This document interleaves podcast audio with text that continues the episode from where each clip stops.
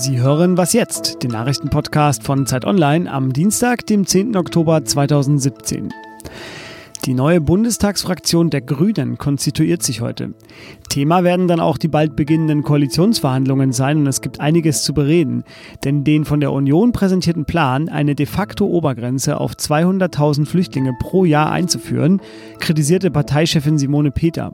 Sie sagte, die Grünen werden sich nicht an Entrechtungsprogrammen beteiligen. Ab dem 18. Oktober sitzen die Grünen dann mit der Union und der FDP zu den Sondierungsgesprächen zusammen. In Frankreich streikt heute der öffentliche Dienst. Französische Gewerkschaften wollen gegen die von Präsident Macron angekündigten Arbeitsreformen protestieren.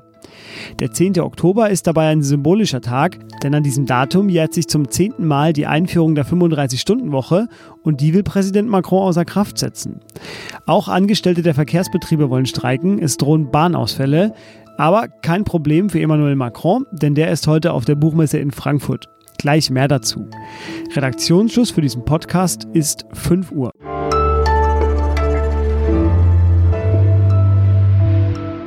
Mein Name ist Fabian Scheler. Hi.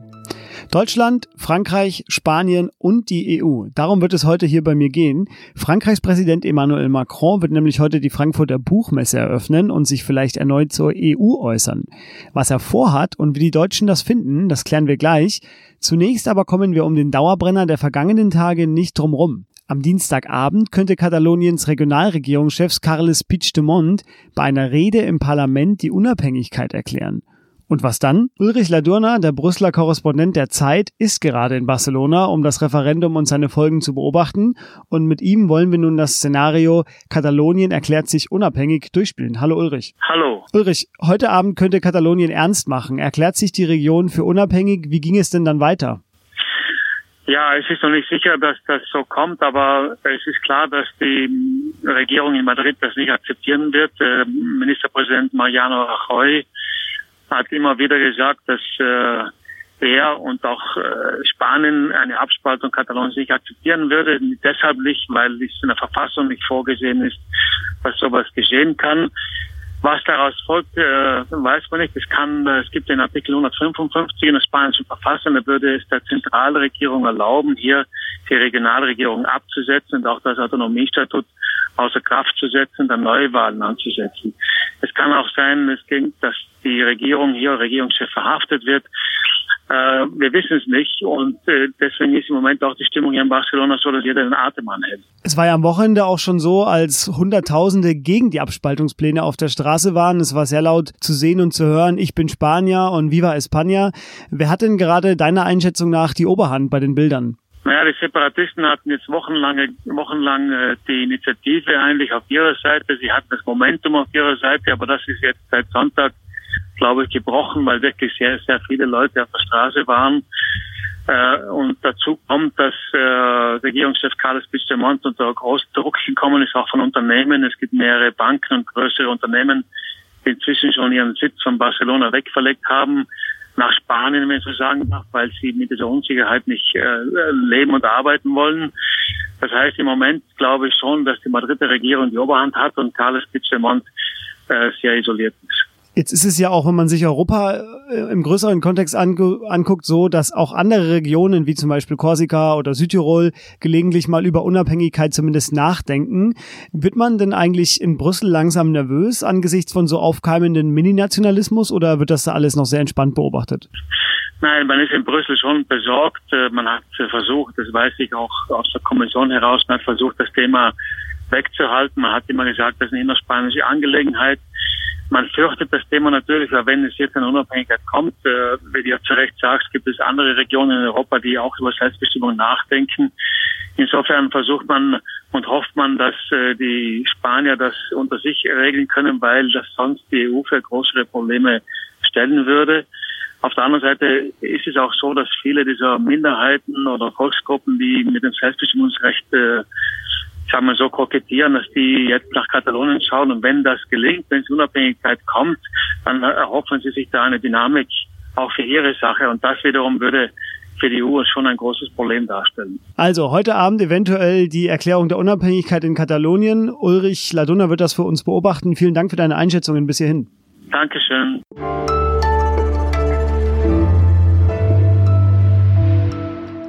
Und sonst so?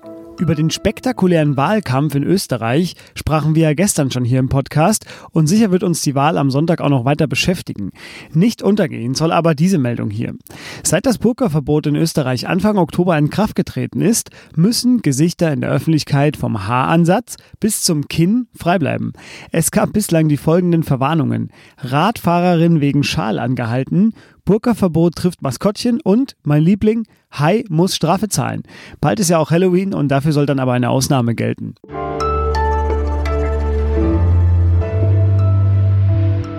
Die Frankfurter Buchmesse beginnt und eines ihrer Themen ist, wie sollte es anders sein, Europa. Gastland ist Frankreich und deshalb ist der französische Präsident Emmanuel Macron in Frankfurt, um eine Rede zu halten.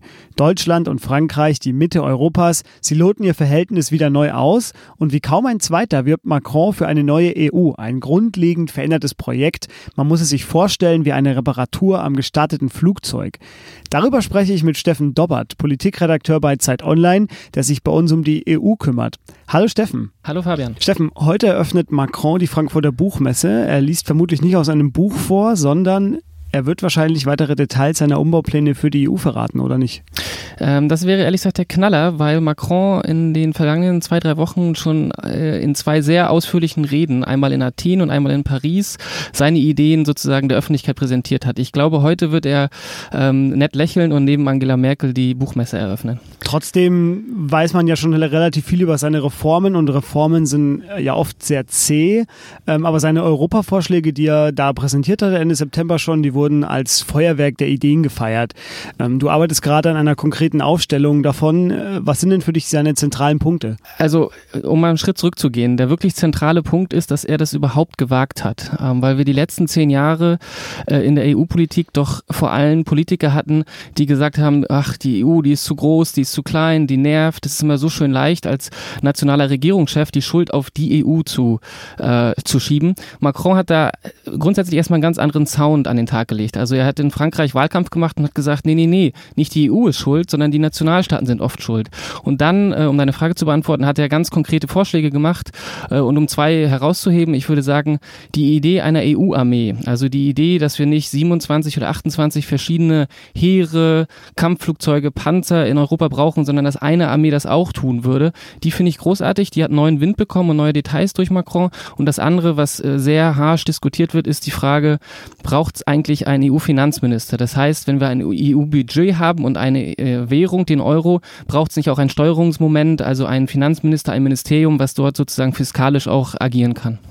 Ist er denn eigentlich gerade der Einzige, der in Europa wirklich aktiv für die EU wirbt oder hat er noch Mitstreiter? Ähm, die EU besteht aus 27 Ländern, wenn ich jetzt mal Großbritannien schon rausrechne, was ähm, eigentlich ja beschlossene Sache ist.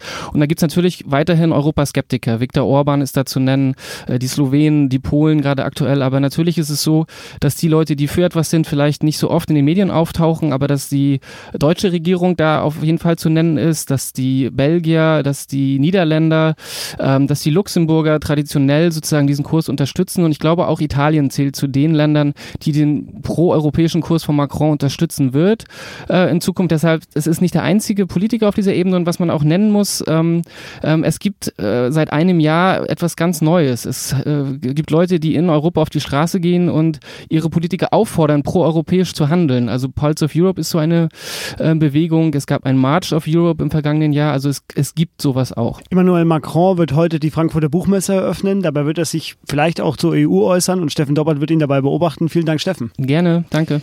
Und das war's auch schon wieder bei Was jetzt für heute, dem Nachrichtenpodcast von Zeit Online. Eine neue Folge gibt es morgen wieder.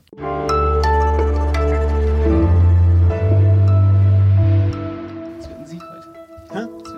Ich hab's auch im Gefühl.